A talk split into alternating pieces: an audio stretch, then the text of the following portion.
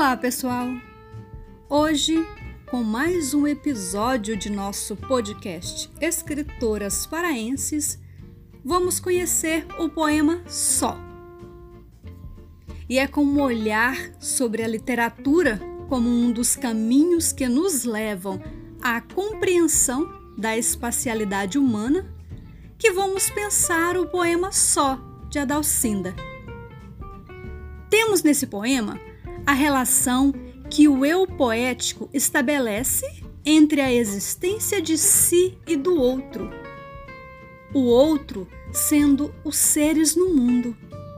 E é por meio dessa relação que a poesia vai sendo construída enquanto exploração dos sentidos vivenciados pela poeta.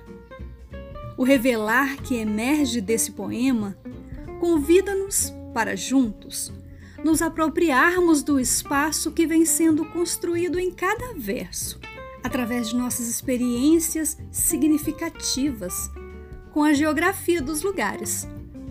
Para com a Adalcinda, como ela mesma diz nas linhas finais do poema, de nada em nada o bastante para fazer no instante vida nova, novos gestos, novos nada.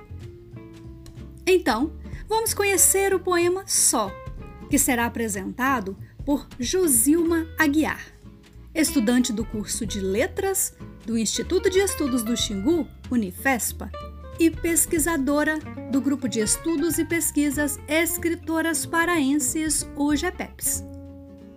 Sol, por que não me inspirar num planeta sem nada nem ninguém? Aqui não vejo nada, tenho nada, quero nada. Vira o vento que é nada, neve é nada, água é nada. E em perfídia eis a vida quase nada. Começa já no fim, quando se quer mais nada. Entretanto, é Natal, de nada em nada, o bastante para fazer num instante vida nova, novos gestos, novo nada.